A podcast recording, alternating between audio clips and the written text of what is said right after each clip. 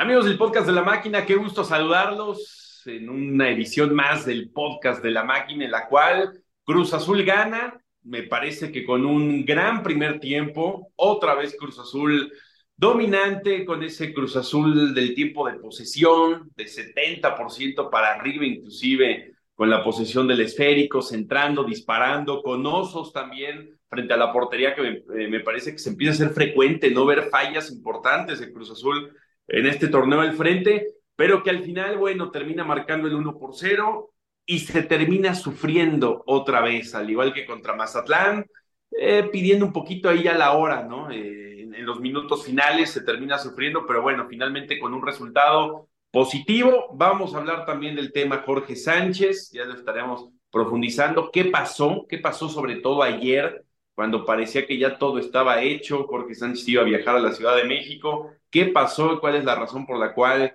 pues está prácticamente caída la negociación? Y por supuesto, lo de Iván Alonso con Miguel Herrera. A ver, vamos a arrancar con eso. Javier Tito, finaliza el partido, viene la conferencia de prensa como siempre se hace. Primero habló el técnico visitante, es decir, Miguel Herrera hay que recordar, y lo conocen muy bien ustedes, el estadio es un pasillo muy chiquito, una sala de prensa muy pequeña. Entonces habla Miguel Herrera, contesta sus preguntas, sale y rápidamente ya lo estaba esperando Iván Alonso, ¿no? Ya, ya tenía algunas cuentas pendientes con él. El problema principal fue una entrevista que realiza Miguel Herrera con el Burro Van Ranking, me parece que es un podcast con el Burro Van Ranking, en la cual empiezan a hablar sobre el director técnico que viene de Cruz, a Cruz Azul, como, como, ligeras críticas a Martín Anselmi, pero sobre todo críticas a Iván Alonso. ¿Qué, ¿Qué, fue lo que menciona específicamente Miguel Herrera? Que Iván Alonso era un extranjero que lo más reciente que había hecho era engañar a directivos de Toluca y de Pachuca. Eso fue lo que mencionó Miguel Herrera. Evidentemente, pues eso se lo tenía guardado, Iván Alonso se lo quería reclamar de frente y va y, se lo cuestiona justamente eso, le, dice, conmigo no te metas, te, pido respeto, respétame, respétame, es como lo que se escucha constantemente. Y bueno, pues ahí se arma auténticamente todo el, el despapalle, ¿no? Con, con, toda la prensa que sale de la sala de prensa, cuando se empieza a ver qué es lo que sucede, empiezan a llegar más directivos, empieza a llegar eh, personal de seguridad, eh, Miguel Herrera le decía, yo no me metí contigo, ¿de, qué hablas? Este, co como que no se acordaba Miguel Herrera de qué sucedió en esa entrevista como para que se lo reclamara eh, Iván Alonso. Y bueno, inclusive viene un, un, insulto que me gustaría resaltar que sí, no fue Iván Alonso el que lo realiza, ¿no? El eh, enano de, pa, pa, para no decirlo acá tal cual, pero pero bueno, terminan calentándose los ánimos, después sale Iván Alonso y en zona mixta dice, no voy a hablar, lo único que no voy a permitir es que alguien se meta conmigo, con mi director técnico o con alguien de la institución. Entonces, pues bueno, ahí, ahí queda, ahí queda esta, esta pelea que hubo en el pasillito, literalmente afuera de los vestidores. Te saludo con mucho gusto, mi querido Javier, para platicar de absolutamente todos estos temas. El triunfo primero de Cruz Azul contra los Cholos, pero tocar sobre todo esto de Iván Alonso contra Miguel Herrera. ¿Tú cómo lo viste? ¿Lo hizo bien Iván Alonso al reclamarlo de frente? ¿Para ti se pasó? ¿Cómo, cómo lo, lo, ves, mi querido Javi? Un abrazo, Adrián. Saludos a Tito y también a Paco, que se va a integrar de manera individual a este podcast. Mira, eh, yo me voy para atrás y en este país, tristísimamente, si se me permite la expresión, aunque no existe, el que acusa tiene que probar. Y todo esto viene desencadenado por la aparición de los Martínez a escena, cuando dijeron que Iván Alonso les hizo algo, pero no dicen que les hizo. Entonces ahí quedó la sospecha, la duda. Es tristísimo porque son de estos códigos que maneja la familia futbolística donde ya lo embarraron pero nadie presentó las pruebas. Entonces allá va Iván Alonso en su gestión, pues por un lado tratando de amarrar un equipo solvente y por el otro lado defendiendo su reputación.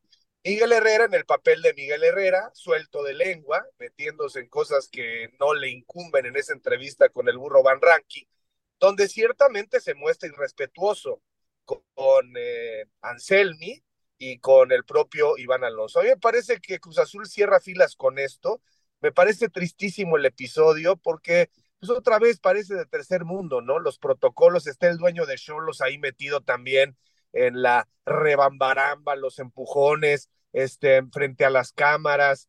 Pues esto es realmente triste porque pues no es eh, algo que se pueda destacar. Y acuérdate de una cosa, mi querido Adrián, cuando la violencia viene de la cancha hacia la tribuna, cuando la violencia viene de los entrenadores, de los directores deportivos, de los dueños, hay una serie de descerebrados que se la toman muy en serio y eso puede generar violencia hacia las explanadas, hacia las tribunas. Eh, hoy veo a los detractores de Miguel Herrera felices por lo que le dijeron. Creo que Cruz Azul hace una defensa digna de eso que pasó en esa entrevista. Hasta el enano de mierda, estoy de acuerdo contigo. Pensé que había sido Iván Alonso. De todas maneras, es parte de su grupo. Creo que ahí se rompe una línea y pudo haber sido más, porque lo que dialogan Iván Alonso y Miguel Herrera subidos de tono tiene ciertos rasgos de decencia hasta que viene ese insulto, ¿no? Pero bueno, este, son cosas que pasan, dicen por ahí, sin embargo son cosas tristes, vendrá la sanción económica y la comisión disciplinaria abrirá una investigación. Este, yo creo que Iván Alonso lo esperó correctamente y bueno, se, se afianza como director deportivo. Ahora hablamos de la parte futbolística. Me da pena que pasen estas cosas y bueno, este, repito, me hubiera parecido soberbio el, el, desempeño de Iván Alonso y su, su, grupo de asesores hasta que insultan a Miguel Herrera. Y Miguel tiene que cuidar, ¿no? Miguel no puede ir por todos lados hablando de todo mundo sin asumir las consecuencias, porque creo que se equivocó, creo que se extralimitó al dudar de Anselmi. Dice, y este Anselmi casi, casi dice, un desconocido que está jugando qué? Y que además no puede venir porque está jugando una final en dónde, ¿no? O sea, minimizando un poco este, y, y, Miguel, Miguel no es que le diga al burro Van Ranking, oye, no, este, no es así, mira, no lo conozco, es un buen entrenador, sino como que da coba, como diciendo, sí, ¿verdad? O sea, ¿qué clase de entrenador traen? Y aparte el director deportivo, ¿no? Que engaña, ¿no? Entonces, pues la verdad es que sí cala, ¿no? Yo creo que muchos en el lugar de Iván Alonso hubiéramos hecho lo mismo si hubiéramos tenido después enfrente, como fue la ocasión, a alguien que te dijo lo que te dijo. No sé qué opines tú, mi querido Tito. ¿Cómo estás, Javi? Adri, abrazo a Paco también, a toda la gente. Eh, sí, creo que empezamos hablando de, de, lo menos importante, ¿no? Porque, eh, como lo comentábamos recién antes de arrancar el podcast, eh, yo hacía rato que no veía a un equipo jugar tan bien por momentos, sí, por momentos, pero hacía, hacía rato que no veía a un Cruz Azul tan imponente en la cancha. Para cerrar nada más el, el comentario que, que estaba haciendo Javi sobre, sobre este altercado que hubo a, al final de, del partido, uno expreso de sus propias palabras, ¿no? Y, se la tenían guardada, Miguel. Eh, ahora, me parece que no vuelve a hablar de Anselmi de esa manera, porque el repasón que le pegó en la cancha, eh, el piojo eh, no, sabía qué hacer, eh, no supo cómo ajustar hasta, hasta prácticamente el segundo tiempo y Cruz Azul lo bailó a Tijuana. En los momentos que fue superior, lo bailó, le generó eh, infinidad de, de, oportunidades y Tijuana estaba en shock. Eh, sí tuvo algunas oportunidades también, pero el repasón táctico que le puso Anselmi a, Miguel, eh, eso, eso, quedó manifestado ayer en el, en el azul. Eh, y después esto, nada, ¿qué, qué, qué, qué ¿qué voy a añadir? Nada. O sea, hablas de más, estás expuesto a que, a que sucedan este tipo de situaciones. Eh, si, si Iván Alonso la tenía guardada y la, necesitaba sacar, lo hizo bien, esperó el momento justo. Eh, como bien lo decía Javi, yo eh, tampoco vi nada, nada malo hasta, hasta, digamos, los insultos finales. Pero, pero está bien, o sea, porque a fin de cuentas le fue a decir que no lo conocía, que, que si tenía, que, no hablara, que no hablara, eh, que no sea irrespetuoso, que no hablara mal de él. Y incluso Iván lo invitaba a, otro lugar a charlar, vení, vamos a hablar acá, le decía, ¿no? En donde no haya cámara, vamos a hablar bien tú y yo, como diciendo, a ver, ¿qué, qué, ¿por qué dijiste lo que dijiste, no? Pero bueno, eh, Miguel también a, a, su estilo pues llevó, eh, digamos, la discusión a su, a su lado conveniente, no querer intimidar en, un lugar digamos, en donde le iban a recordar todo lo que se había mencionado.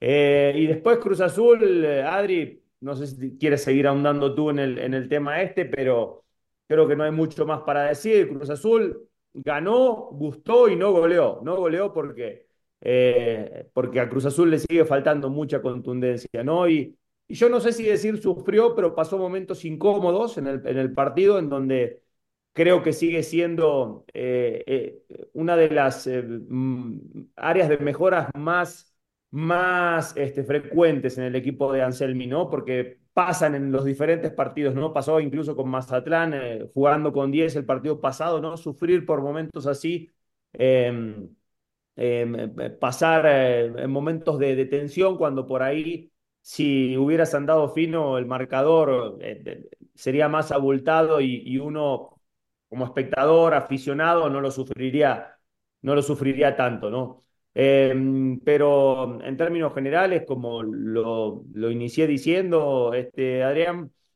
hacía rato que no veía un Cruz Azul tan imponente. Ayer en la transmisión bromeaba y decía qué lindo debe ser ser delantero de este equipo, ¿no? Que te lleguen tantas pelotas este, para poder culminarlas. Eh, y cuando los delanteros empiecen a estar más finos, sobre todo el Toro que tuvo varias ahí, se van a cansar de hacer goles, ¿no? Igual tuvo Alexis Gutiérrez una clara, eh, el pasado tuvo Antuna un par, o sea, este equipo genera, ¿no? Preocuparía más si no se generara nada, pero, pero cuando generas tanto y después nada más afinas eh, la puntería, pueden venir goleadas por delante, ¿no? Si seguimos jugando así. Es que sabes qué pasa, Tito, Javier, que nos acostumbramos a un Cruz Azul que, a ver, el de la temporada pasada, ¿no? Que no generaba, que todo era estar eh, atrás, la línea de cinco, cuatro medios y solo uno al frente, y de a ver cuál podías generar. Y me parece que no veíamos un Cruz Azul así, tan imponente, tan, tan sólido, desde Siboldi, ¿no? Siboldi que tenía un, un estilo muy imponente, un estilo de, de, que veamos de repente muchas goleadas, eh, un, equipo volcado hacia el frente, porque con el mismo Juan Reynoso había un buen funcionamiento, quizás menos vistoso, ¿no? Más el unocerismo, de, de, comportarse bien atrás, ver que se podía proponer adelante, pero sí, Cruz Azul tenía tres años más o menos de no verse de esta forma. Eh, sí creo que la contundencia está siendo un grave problema, ¿no? Un, grave problema porque ayer te pudiste haber ido 3-0 al, al, al, medio tiempo sin ningún problema, 2 por 0 y más uno más en el segundo tiempo, dejar de sufrir en los minutos finales que si te llegan alguna de peligro te, te, te genera, ¿no? Y te, y te termina te termina provocando cierto nerviosismo en los minutos finales. Ayer yo veo, Javier, que Cruz Azul cuando sufrió, cuando tuvo jugadas en contra, fue más que nada por errores individuales. Tiene uno muy grave, Willer Rita, arrancando el partido que casi acaba en gol de la Pantera Zúñiga. Por ahí algún error recuerdo de Piovi en el segundo tiempo, pero son esas las que terminan provocando eh, daño en contra de Cruz Azul, los propios errores individuales. Y a mí me gustaría destacar ayer el partido de Alexis Gutiérrez. ¿eh? Fue la novedad en la alineación, fue el hombre que entró ahí por sorpresa y me parece que al igual que contra Mazatlán, donde entró muy bien, aquí ahora le toca jugar los 90 minutos. Muy buenos 90 minutos de Alexis Gutiérrez, siendo la novedad de, Martín Anselmi.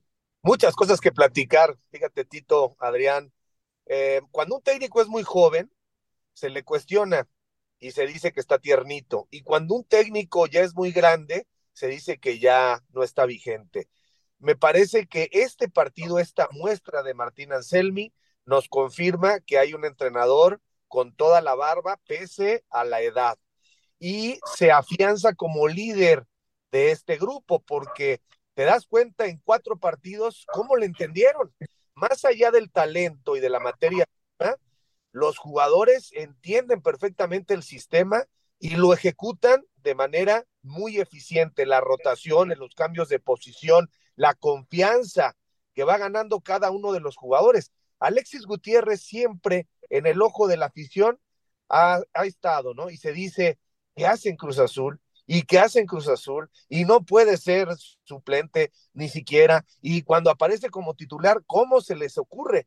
Pero Alexis ha permanecido, salió, regresó y ahora Anselmi lo que hace es desempolvarlo. Fíjate qué interesante, desempolvarlo, darle la confianza, explicarle qué funciones tiene que hacer y lo hace muy bien. Sigo esperando a Farabelli, de las cosas negativas, sigue jugando muy facilito, no sé si se sigue ahogando, pero Faravelli mete un par de pelotas a profundidad muy buenas a la espalda de los defensores, pero sigue sin ser este factor que se supone tendría que ser en el funcionamiento de Martín Anselmi, ¿no? Yo creo que él lo sabe.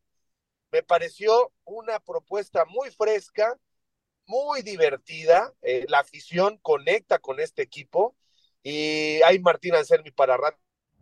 Se trabó un poquito, mi Tito, pero, pero en lo que lo recuperamos, justo quería preguntarte de, de Farabelli, Tito. De repente es como difícil, ¿no? Eh, hacer un, un, juicio sobre Farabelli. ¿Te ha gustado o no te ha gustado el Lolo? ¿Sabes, sabes qué creo, Adri? Que, digamos, tal vez es el que, el que menos conectado está de los refuerzos, podemos decir, ¿no? Eh, le, le, he prestado atención a, a, muchas cosas que hace Farabelli en el terreno de juego y muchas veces trabaja, eh, ahí lo recuperamos a, a, Javier. No sé si quieras seguir con Javier. No, no, no, a, prácticamente terminé, Tito, adelante. Sí, es que te nos quedaste tildado ahí en, en cierto momento. Pero, eh, decía Adri que, que, lo que veo de Farabelli es que trabaja mucho sin balón, genera muchos espacios sin balón, ¿no? Es inteligente para moverse y ya lo conoce a, a Martín. Y, y, eso, de alguna manera, si bien no es vistoso, pero al equipo le suma mucho. Eh, por supuesto que queremos ver esa, esa versión eh, enganchada de él, ¿no? En donde la pelota pase mucho más por sus pies, en donde él sea un poquito más el generador, que no sea, ayer, por ejemplo, como bien lo decía, se destacó mucho Alexis, ¿no? Porque la pelota pasó mucho por sus pies. Nos gustaría ver lo mismo con, con, con el Lolo. Eh, lo de Charlie yo también lo volvería a destacar, ¿no? Jugando en la posición de, eh, ahora sí que de, de, contención, digamos, por delante de la, de la línea de, tres, haciendo una labor impresionante, metiendo pata, corriendo, se lo ve dinámico. Eh, destacaría de nueva cuenta lo de, lo de Mier, ¿no? Un portero que, que, que, da tranquilidad cuando la pelota pasa por sus pies, es muy inteligente, nunca se desespera a pesar de la presión. Eh, entiendo lo que mencionabas de que Cruz Azul, las jugadas de los rivales la, las, las propina Cruz Azul prácticamente, ¿no? Pero si este, si este equipo tiene esta identidad, yo creo que lo, lo vamos a ver con frecuencia porque va a ser un tema de, andar fino, de no excederse en, la confianza, pero es parte de lo vistoso que, que, es este sistema, ¿no? Porque es parte del ADN que, que quiere el entrenador de, sus jugadores. Eh, y, y, después, en términos generales, yo, yo vi un, un, muy buen partido, otra vez arriba del 60% de posesión, Adrián, otra vez doblas en estadísticas a, a tu rival, otra vez tienen por lo menos seis, siete jugadas de gol claras, más las que, las que generaste también a lo mejor con menos claridad. Eh, y como todo, sufriste un par de veces por equivocación propia, pero, pero en términos generales, si el partido hubiera terminado 4-0, 4-1, nadie estaría diciendo nada, ¿no? Y, Cruz Azul sería eh, merecedor total, ¿no? De otra victoria contundente. Oye, y, ya para tocar el tema, Tito Javier, de lo de Jorge Sánchez, ¿qué fue lo que sucede con Jorge Sánchez? A ver, la principal complicación, y lo comentábamos el fin de semana anterior, era que estaba siendo complicado llegar a un acuerdo con Porto para finalizar anticipadamente el préstamo, ¿no? El lunes era el día clave, el lunes por la mañana, horario de México, por la tarde, hora de, de Portugal eh, lo que le mencionan a Cruz Azul es, adelante, vamos a darle para adelante con la negociación. Perfecto, entonces hay un acuerdo de palabra con todos, con el Ajax que, que quería vender, con el Porto que estuvo dispuesto ya a llegar a ese acuerdo para eh, anticiparse en el contrato, no, no llegar hasta el año, sino que finalizarlo a los seis meses, por supuesto con el jugador, Jorge Sánchez hizo todo lo posible por venir a Cruz Azul y Cruz Azul. Así es que Cruz Azul, pues lo que pensaba era pues hay un acuerdo con todas las partes, ¿no? Ya, por nuestra parte ya quedó todo hecho, pues va a venir el jugador, inclusive la idea era que Jorge Sánchez viajara martes o miércoles a la Ciudad de México, ya en cuanto quedara definido todo, insisto, ya había un acuerdo con todas las partes. ¿Cuál es el problema? Que al día siguiente pues no hay una respuesta por parte del Porto. Cruz Azul dice, oye, pues nosotros ya mandamos absolutamente todo. Ajax dice, pues de nuestra parte ya quedó pero no firma Porto, ¿no? No, no, no formalizan lo que ya era un acuerdo. se pronuncia al respecto del equipo con Cruz Azul y le menciona el Porto que el director técnico Sergio Conceizao, pues que siempre no y que sí se lo quiere quedar, al menos que hagan válida la compra de otro jugador que el mismo director técnico quiere, que tengo entendido por lo que ha surgido en Portugal, es de su hijo. Su hijo juega, está a préstamo en el Porto, le, pertenece al Ajax, y bueno, quería que se hiciera válida esa opción de compra y entonces ahí sí dejar eh, soltar a Jorge Sánchez, pero hay que recordar que quedan pues ya pocas horas del mercado de transferencias, ¿no? Entonces le, le, terminan diciendo a Jorge Sánchez, pues siempre no, mejor si te quedas, a pesar de que ya existía el acuerdo. Lo que tengo entendido y circula esta información es que hubo una fricción entre Jorge Sánchez y Sergio Conceizao por esto, porque Jorge Sánchez dice, a ver, no me meten a jugar en el Porto, no hacen válida la opción de compra que tienen con el Ajax, pero tampoco me dejan salir. Entonces es nada más tenerme pues tenerme en el equipo y sin dejarme jugar, ni salir, ni, ni, tener pues certeza de mi futuro, ¿no? Entonces, bueno, termina viendo una fricción, le dicen, te vas a quedar, y ahorita Cruz Azul, lo que sé es que hasta este miércoles se hizo todo lo posible para que se pudiera concretar, pero la negociación pues, está prácticamente caída por esto, porque al final el, Porto, a pesar de que ya tenía un acuerdo con Cruz Azul, deciden tirarlo de último momento, no formalizan, no se firma, y por eso, pues bueno, Jorge Sánchez se queda con las ganas por segunda vez, ¿eh? Por segunda vez de vestirse con la playera de, Cruz Azul. Qué pena, porque faltan dos años para el Mundial y Jorge Sánchez sabía que estando en Cruz Azul estás mucho más en la órbita del entrenador que batallando para que te consideren en Portugal. A ver si no me suena, Adrián, de última hora. Este, entiendo que ya va a ser muy difícil porque además faltan horas, ¿no? O sea, el reloj sigue contando. A ver si no se trata de que quieran que Cruz Azul ponga más dinero, porque de pronto así son las cosas, ¿no? Ahora, este, sin caer en compras de pánico, yo esperaría que Iván Alonso y compañía tuvieran, aunque no le hayan dicho a nadie, un plan B o C de última hora, porque este equipo, este equipo necesita, este, no, no, no comprar por comprar, pero sí necesitas más piezas, necesitarás eventualmente más, más, eh, más opciones. Entonces, ojalá que tengan algo ahí escondido de última hora, porque por lo visto dinero sí tienen y lo quieren seguir sacando. No digo que lo tiren, pero bueno, vamos a ver si nos sorprenden con algo. Qué pena por Jorge Sánchez y ojalá que esta molestia la perciba la directiva, ¿no? Porque también no quieres tener un jugador que ya está en constante fricción con el entrenador, pues por, por eh, porque no lo dejan salir, pero al mismo tiempo no lo quieren no lo quieren poner en la vitrina, ¿no? ¿Qué, qué, qué cosa? Sí, la verdad, Adrián, eh, que, que, digamos, si, si ya no va a llegar nadie más y lo de Jorge está caído, tendremos que tener eh, mucha fe en que Anselmi recupere y le dé el salto de calidad a muchos jóvenes, ¿no? Como lo hizo con Alexis Gutiérrez ayer, porque, ¿no? ¿Cuántas veces hemos dicho de que necesitamos también un volante más?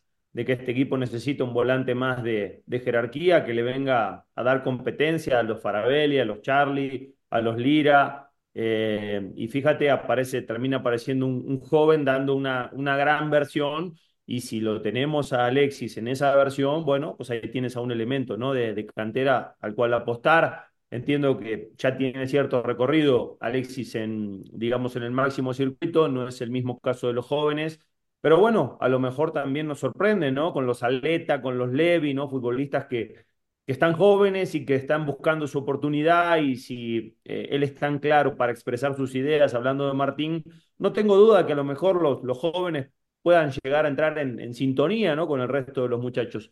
Así que bueno, eh, e, entiendo que, que siempre se puede mejorar, entiendo que, que a lo mejor esta profundidad no la tengamos de la noche a la mañana, ojalá si no se pudo eh, tener ese fondo de armario en este torneo, que se pueda tener en el próximo, ¿no? Que creo que va a ser la idea, ¿no? Definir muy bien, analizar muy bien a todo el equipo durante este, durante este torneo y el próximo torneo sí, ahora sí, eh, apuntalar, ¿no? Las posiciones, las zonas que, que ellos crean conveniente.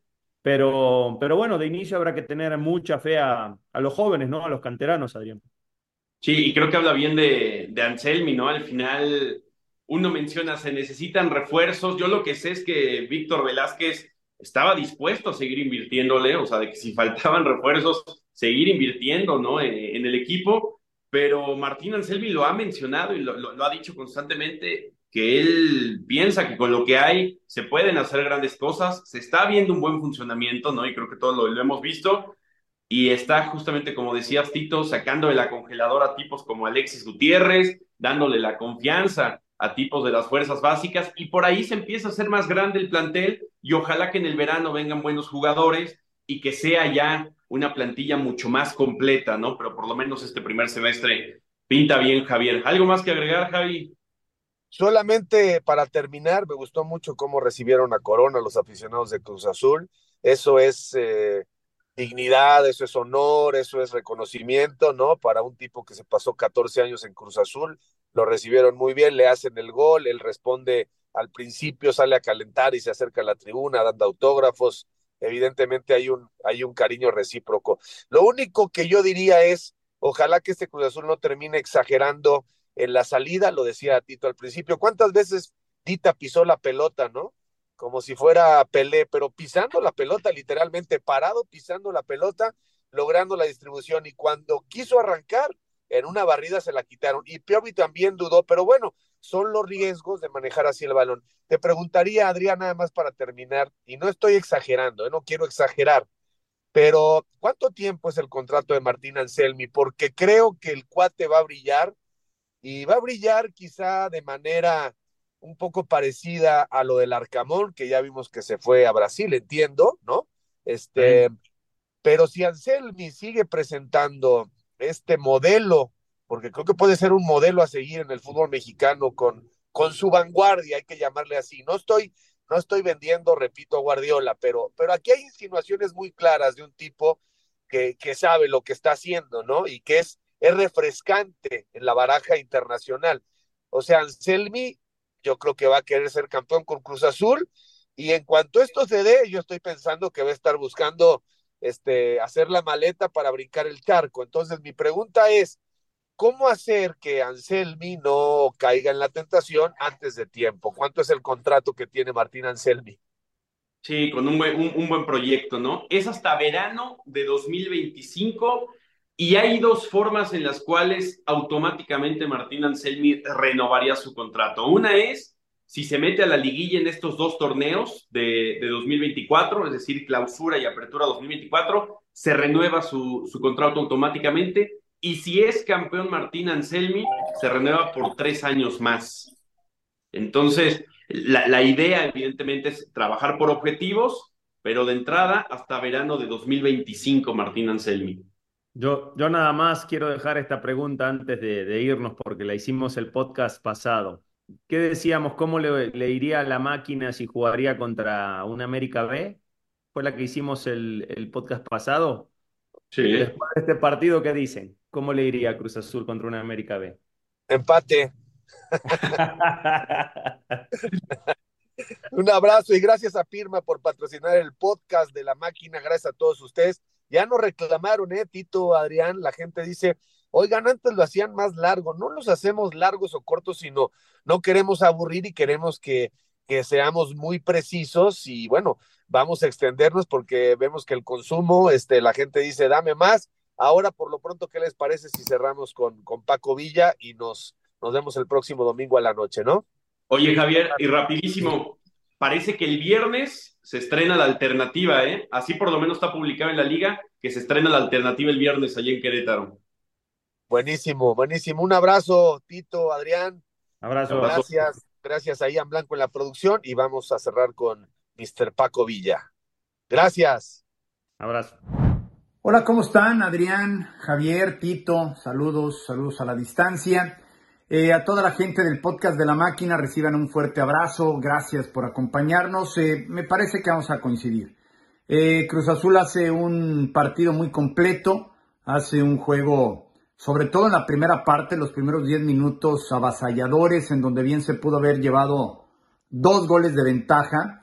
Falla mucho, sigue sin tener, digamos, esa contundencia necesaria para pensar en altos vuelos, pero creo que el funcionamiento es bastante, bastante bueno. Otra vez eh, Martín Anselmi nos sorprende con la estrategia, con la manera en la que para el equipo.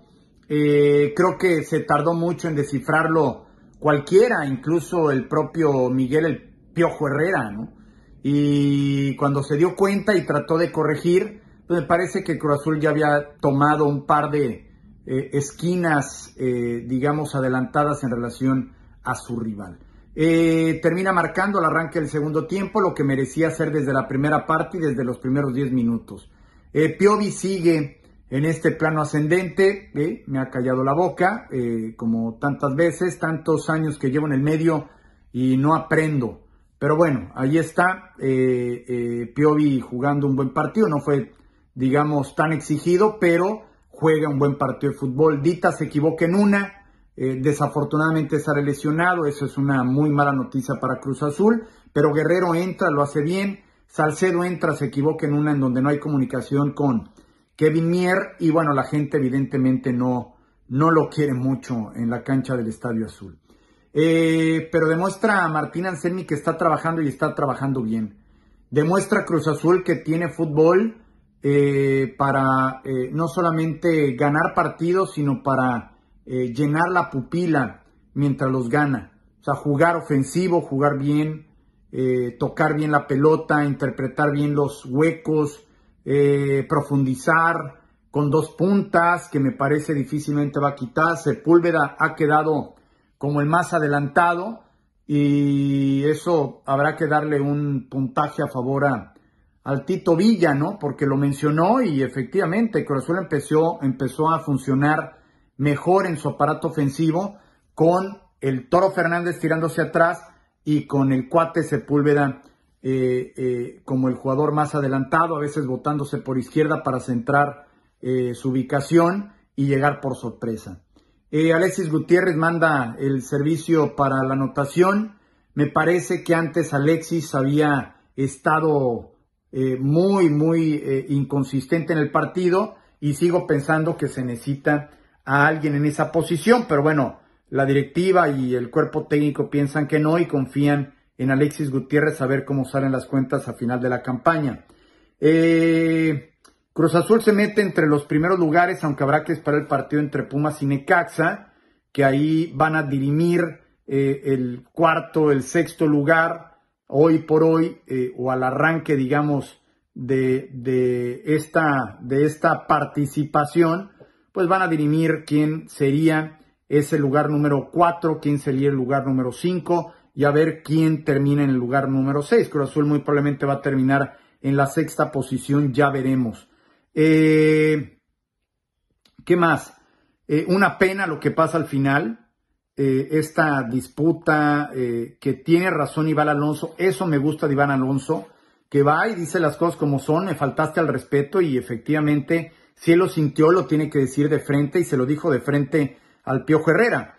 Y el Piojo Herrera eh, dijo, ¿qué dije? ¿No? ¿Qué dije cuando, pues allí en redes sociales ya han circulado el video que grabó con el burro Van Ranking, en donde el burro que es muy inteligente, medio lo lleva, lo lleva, lo lleva. El piojo ya sabemos que se va de bruces, se vuelve a ir de bruces el piojo y terminan hablando de una manera inconveniente porque seguramente no conoce los hechos eh, de Iván Alonso y también termina hablando eh, un poco menos en ese sentido, pero de Martín Anselmi.